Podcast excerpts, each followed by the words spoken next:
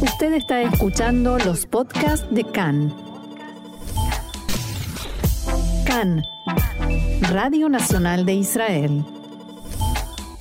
Hoy, martes 7 de junio, 8 del mes de Nisan, estos son nuestros titulares. Doble derrota en la Knesset para la coalición de gobierno que aumenta aún más la inestabilidad. La Agencia Internacional de Energía Atómica coincide por primera vez con Israel en la preocupación por el avance del programa nuclear de Irán. Las autoridades sirias acusan a Israel de un nuevo ataque aéreo contra posiciones de Irán en su territorio.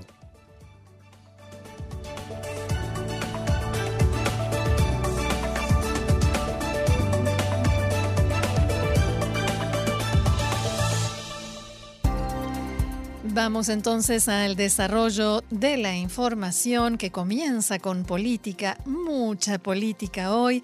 Derrota doble, como anunciábamos, para la coalición en la Knesset anoche, en la ley de regulaciones para Judea y Samaria y en la del nuevo nombramiento de Matán Kahana de Yamina otra vez como ministro de culto. La ley para renovar las regulaciones penales para israelíes que viven en Judea y Samaria cayó por 58 votos contra 52 de la coalición.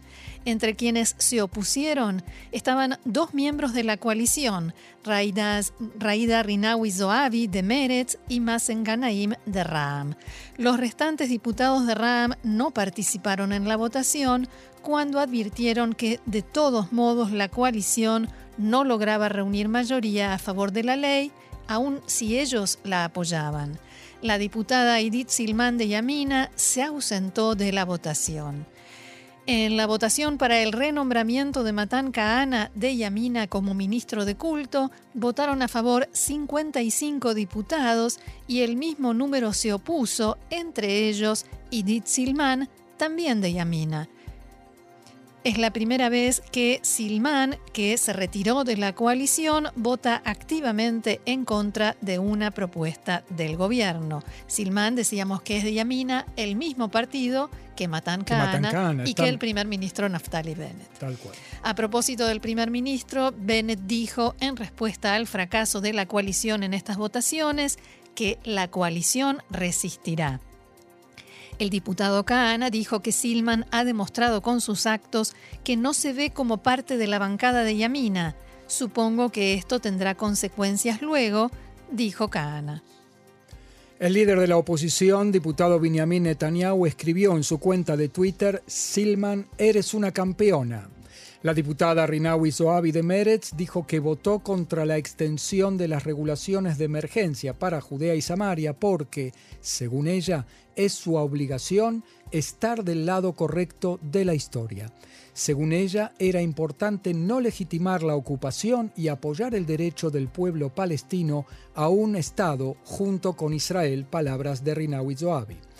El ministro de Defensa Benny Gantz dijo por su parte que no fue, la, la coalición la que perdió ayer, sino el Estado de Israel y sus ciudadanos. Tenemos menos de un mes para cerciorarnos de que la región de Judea y Samaria no se convierta en el lejano oeste. Llamo a todos los diputados a comportarse con responsabilidad de seguridad.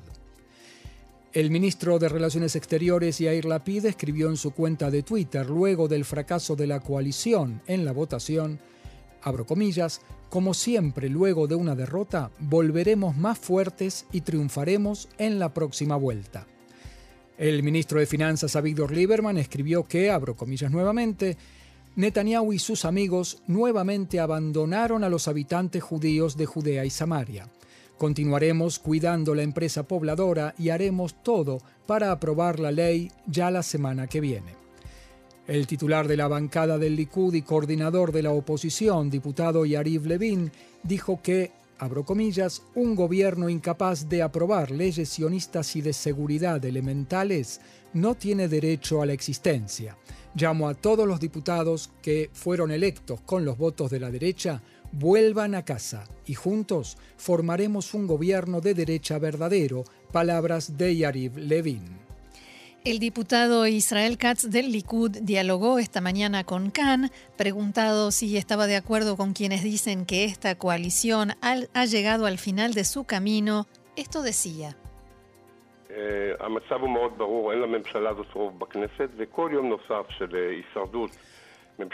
La situación es muy clara, esta coalición no tiene mayoría y todo día adicional de supervivencia del gobierno de Bennett Lapid y para toda ley, como el presupuesto nacional, dependerán pura y exclusivamente del posible apoyo de quienes apoyan el terrorismo y son declaradamente simpatizantes del terrorismo, como Ahmad Tibi, Ayman Ode, Balad, y por supuesto depende también de su voluntad de seguir apoyándose en los cuatro miembros del movimiento islámico de Mansur Abbas.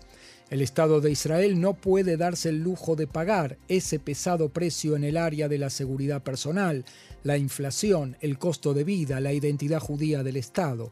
En una situación normal, este gobierno entregaría las llaves.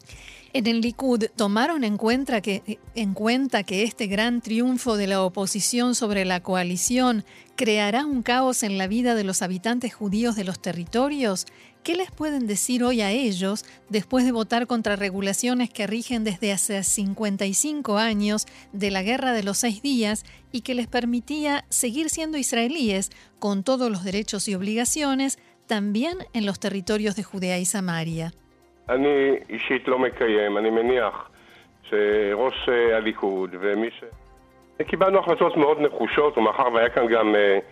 Hemos tomado decisiones muy firmes y dado que había también aquí un componente ideológico, al contrario de otras propuestas de ley sensibles en las que llegamos a posturas intermedias, se refiere a la ley de becas universitarias a los soldados, aquí los líderes de los habitantes de los territorios vinieron a la Knesset y dijeron voten en contra. Vinieron, recorrían toda la Knesset, miraban a los diputados a los ojos y los instaban.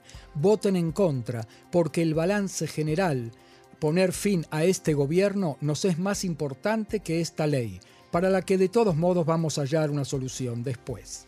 El camino de la oposición ahora sería la ley de disolución de la Knesset y para ello se podría contar teóricamente con mayoría, pues también la lista árabe unificada votaría a favor de la disolución de la Knesset, pero no estaría a favor de formar un gobierno alternativo sin disolver la Knesset. La pregunta es si el Likud está entablando contactos con líderes y diputados de derecha en la coalición como Guidon Sar, Zev Elkin de Tikva Hadashah o con altos diputados de Yamina para lograr o bien la disolución de la Knesset o bien la formación de un gobierno alternativo sin disolverla y ahorrarnos a todos nuevos comicios.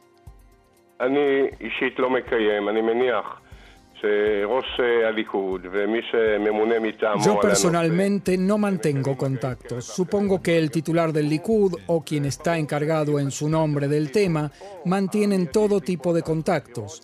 También se publicó. Y está claro que hay dos alternativas, o la inmediata, fijar fecha de nuevas elecciones, o que, con parte de los factores de derecha que se sumaron a esta coalición, la coalición de la izquierda, los árabes, que ya vemos de qué depende, comprendan que no se puede seguir así, y entonces quizás surja la iniciativa de formar otro gobierno encabezado por Benjamin Netanyahu en esta Knesset. Ahora la otra cara de la moneda, el ministro de Diásporas Nachman Shai del Partido Laborista, por supuesto miembro de la coalición, también dialogó con Khan sobre lo ocurrido anoche. Como Bennett y Lapid, él también piensa que la coalición debe continuar y que la ley de Judea y Samaria volverá a ser elevada al Pleno ya la semana que viene. Para eso podría darse un despertar, así dijo, de aquellos miembros de la coalición que votaron en contra o que se ausentaron. Preguntado si esos diputados podrían ser castigados de algún modo por violar la disciplina coalicionaria, esto decía.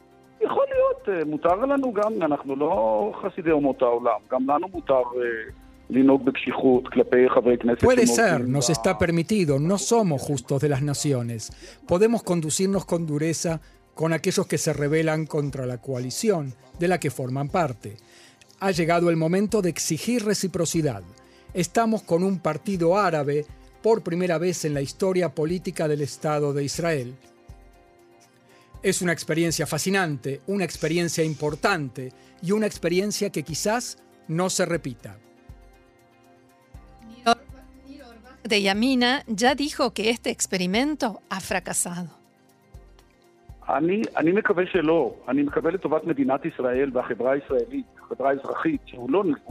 Espero que no. Espero por el bien del Estado de Israel, por la sociedad civil en Israel, que no haya fracasado. Porque una minoría de más de dos millones de ciudadanos necesita tener representación en el gobierno.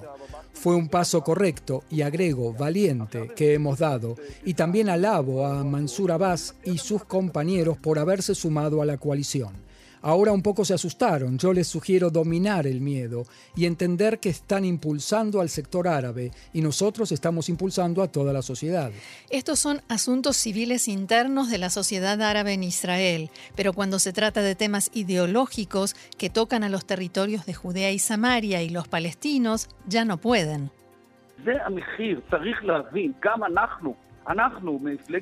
Ese es el precio. Hay que entender, nosotros también en el Partido Laborista y Meretz al lado nuestro, yo hablo del laborismo que también traga cosas. Hemos tragado. y tragamos decisiones difíciles y leyes que no nos gustan en absoluto. y las apoyamos porque creemos que en el panorama general, hacemos lo mejor para el Estado de Israel en este momento. Lo estamos rescatando. Nuestra memoria es tan corta que ya no recordamos que hasta hace un año hubo cuatro elecciones generales, todas terminaron en empate, el país no funcionaba, no había presupuesto. Quizás ahora tampoco haya mayoría para aprobar el presupuesto, pero Nachman Shai aseguró que la coalición continuará luchando por seguir existiendo y profundizar el cambio, no solamente en el funcionamiento del gobierno, sino también en la cultura política en Israel. En tanto, en la mañana de hoy, altos líderes de la coalición decidieron castigar a Ram y a la diputada Raidat Rinawi Zoabi de Meretz por su voto de anoche, que hizo fracasar la ley de Judea y Samaria. La dirección de la coalición decidirá en pocos días el alcance de la sanción, cuya esencia será el freno de las reformas de Ram y de Rinawi Zoabi para el sector árabe, para enviarles una clara señal de que han traspasado un límite. En la coalición, sin embargo, hay quienes se oponen a la idea, pues temen que el cese de todos los programas y la legislación de RAM empuje a toda esa bancada a, ausentarse por completo de todas las votaciones.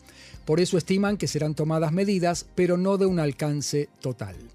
La decisión de un castigo a los rebeldes de anoche fue decidida en un diálogo mantenido entre el premier Naftali Bennett, la ministra Yele Chaked y el diputado Nir Orbach y tiene su origen en la exigencia del ministro de Justicia Guidón Sar y otros líderes de Tikva Hadashah de no quedarse de brazos cruzados frente a la derrota.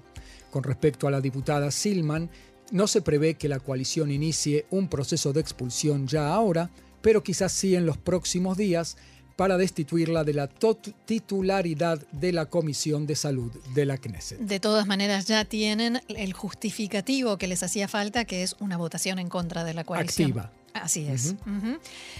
Y otro asunto, otro problema, diríamos, otro dolor de cabeza. En la tarde de ayer una nueva renuncia en la oficina del primer ministro. Esta vez fue el portavoz diplomático Matan Sidi quien anunció que deja el cargo, siendo así el cuarto asesor de Bennett que se retira en el último mes.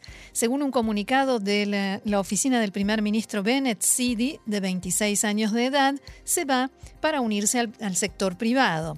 Esta renuncia se produce después de la de la asesora política Shimrit Meir, el jefe de gabinete Tal Gantzvi y la directora del despacho y asistente personal Nomi Sasson.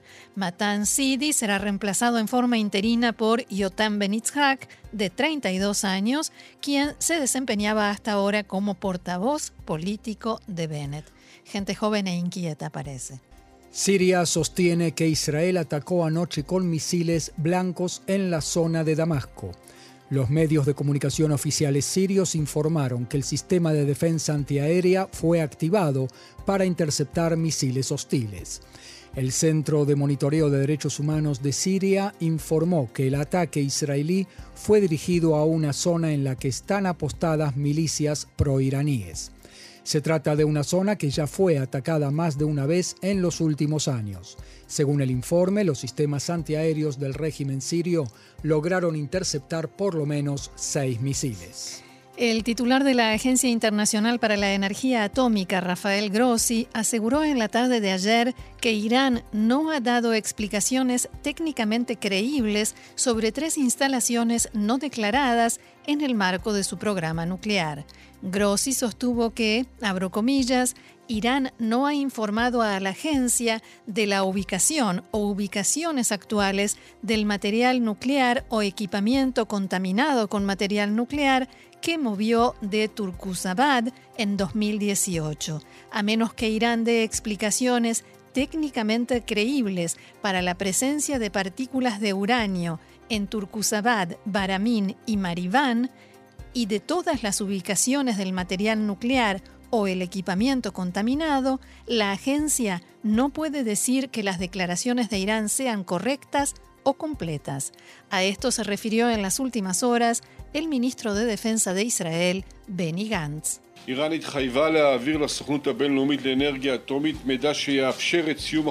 Irán se comprometió a entregar a la Agencia Internacional de Energía Atómica información que haga posible cerrar la investigación de los asuntos pendientes. Eso no sucedió e Irán continúa ocultando la verdad en las profundidades de la Tierra en varios sitios. Por su parte, Grossi señaló que para que la agencia de la ONU esté en condiciones de brindar garantías de que el programa nuclear de Irán es exclusivamente pacífico, Irán debe resolver estos asuntos.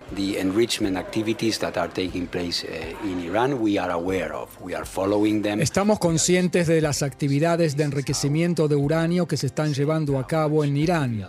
Las seguimos, las inspeccionamos. Así es como podemos decir cuánto material y a qué nivel de concentración isotópica tiene Irán.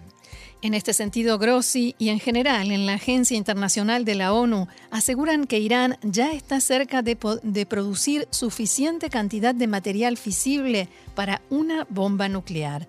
El diario Yediot Aharonot cita hoy fuentes oficiales israelíes según las cuales Irán ya tiene uranio enriquecido suficiente como para fabricar tres bombas nucleares. Fuentes oficiales citadas por Yediot manifestaron preocupación por las cantidades de uranio enriquecido al 60% con las que cuenta Irán y reiteraron que la Agencia Internacional de Energía Atómica indicó en su informe de la semana pasada que Irán cuenta con más de 3.800 kilogramos de uranio enriquecido. Volviendo a los comentarios de Grossi, que se centraron en gran medida en Ucrania, el jefe de la agencia nuclear no mencionó su reciente viaje a Israel ni sus reuniones con funcionarios israelíes. Cabe recordar que Rafael Grossi llegó a Israel el jueves pasado para una visita rápida y se reunió con el primer ministro Naftali Bennett para después regresar a Viena. Bennett advirtió a Grossi que Irán está avanzando en el desarrollo de un arma nuclear mientras engaña al mundo con información falsa y mentiras, en sus palabras, para ocultar sus avances. El jefe de la Agencia Internacional de Energía Atómica tuiteó después de su reunión que él y Bennett tuvieron intercambios importantes sobre temas de actualidad. Fin de la cita. El primer ministro Naftali Bennett dijo este mediodía que el último año fue un año bisagra en la estrategia de Israel frente a Irán. En la apertura de la audiencia de la Comisión de Relaciones Exteriores y Defensa de la Knesset, Bennett agregó que hemos subido un cambio en este tema. El Estado de Israel actúa en el último año contra la cabeza del pulpo del terrorismo y no solo contra los brazos del pulpo, como se venía haciendo en las últimas décadas. En los últimos años, siguió Bennett, Irán ha cruzado varias líneas rojas. En abril del año pasado, unos dos meses antes de la formación de este gobierno, cruzó la línea del enriquecimiento de uranio al 60% sin ninguna reacción. Israel no puede aceptar y no aceptará esta situación, dijo el Premier. Bennett agregó que Israel espera que el Consejo de Gobernadores de la Agencia Internacional de Energía Atómica coloque una señal de tránsito clara ante el régimen en Teherán y le ponga en claro que si continúa con su política desafiante en el área nuclear, pagará un duro precio. En el tema de la lucha contra el terrorismo, Bennett dijo que, abro comillas, hemos mejorado la seguridad y hemos restituido el poder de disuasión que se había perdido en los años anteriores. No nos hemos rendido al jamás en la marcha de las banderas, palabras del primer ministro Naftali Bennett. Y en otro tema, el primer ministro Naftali Bennett se reunió en la tarde de ayer con el vicecanciller de Alemania, Robert Habeck, y discutieron posibles formas de fortalecer las relaciones bilaterales entre los dos países, según el comunicado oficial posterior. Bennett comentó después que la reunión fue muy buena y detalló, discutimos formas de fortalecer las relaciones Israel-Alemania, con énfasis en las colaboraciones en los campos de energía, clima y economía. Habeck, quien también se desempeña como ministro de Asuntos Económicos y Acción Climática de Alemania, se encuentra en una gira por Israel, la Autoridad Palestina y Jordania. Según informes locales alemanes, uno de los principales focos de la visita de Habeck a Israel, que no está en la agenda oficial, es el intento de asegurar suministros de energía alternativos a raíz de la invasión rusa a Ucrania, las sanciones posteriores y la escasez de energía que esto ha generado en muchos países. El campo de gas Leviatán de Israel actualmente produce 12 mil millones de metros cúbicos de gas natural al año, la mayoría de los cuales se utilizan para las necesidades domésticas de Israel. La idea de asociarse con otros actores regionales para establecer un oleoducto que conectaría el campo Leviatán con otros países, incluso en Europa, se ha discutido antes con Chipre y Grecia y más recientemente con Turquía, que manifestó su deseo de reactivar este proyecto ahora que se recuperan y reactivan las relaciones bilaterales. El vicecanciller alemán se reunió también con el ministro de Relaciones Exteriores de Israel, Yair Lapid, que explicó en Twitter que trataron proyectos regionales entre Israel y sus socios en el Medio Oriente. Lapid comentó también, los gobiernos de Israel y Alemania tienen la posibilidad compartida de desarrollar y promover las relaciones especiales entre los países. La visita del vicecanciller de Alemania, Habeck, representa la continuidad de nuestros lazos y crecimiento hacia nuevos horizontes. Fue un placer dialogar con el vicecanciller sobre las oportunidades regionales, especialmente en el área de energía. Según el medio de noticias alemán Deutsche Welle, el gas ruso representa aproximadamente 155 mil millones de metros cúbicos de la demanda anual de Europa. Para que el campo Leviatán sea una opción viable, para las demandas de Europa y reduzca significativamente su dependencia de Rusia, se requeriría que la plataforma de Israel duplique su producción. La disputa con el Líbano por la extracción, dije, de gas en el mar es nuestro próximo tema. El diario libanés Al-Akhbar, identificado con Hezbollah, publica hoy que la plataforma de extracción gasífera israelí que llegó anteayer al reservorio de gas Karish no ingresó por el momento en la zona marítima en disputa entre ambos países. Según el diario, parece ser que Israel no está interesado en escalar su provocación hacia el Líbano por temor a un enfrentamiento directo con Hezbollah. El presidente del Parlamento en Beirut, Nabih Berri, dijo ayer que el Líbano no se quedará de brazos cruzados ante el hecho de que Israel colocó el domingo una plataforma de extracción de gas en el campo gasífero Karish, unos 80 kilómetros al oeste de la costa en el norte. De ese modo, Berry, un encumbrado político libanés, se sumó a otros factores en Beirut que atacaron duramente a Israel. La Knesset aprobó anoche en primera lectura la propuesta de ley de prohibición de la violencia en el deporte, impulsada por el ministro de Cultura y Deporte Gili Tropper, el ministro de Justicia Guidón Sar y el ministro de Seguridad Pública Omer Barlev. La propuesta de ley incluye varias medidas para paliar la violencia en las canchas y los estadios, con castigos focalizados en los simpatizantes que cometan actos de vandalismo y violencia. La policía podrá imponer multas administrativas a los revoltosos y será ampliada la potestad para alejar las canchas de las canchas y estadios a simpatizantes violentos. un mal internacional. Creo que no hay país donde no se registre este fenómeno, lamentablemente, de la violencia en el fútbol. No sé por qué, no en otros deportes, tanto como en el fútbol. Sí, acá esta propuesta de ley es para el deporte, no solamente para el fútbol, pero vamos a ver también si se trató de una idea exitosa o no. Sí, así es.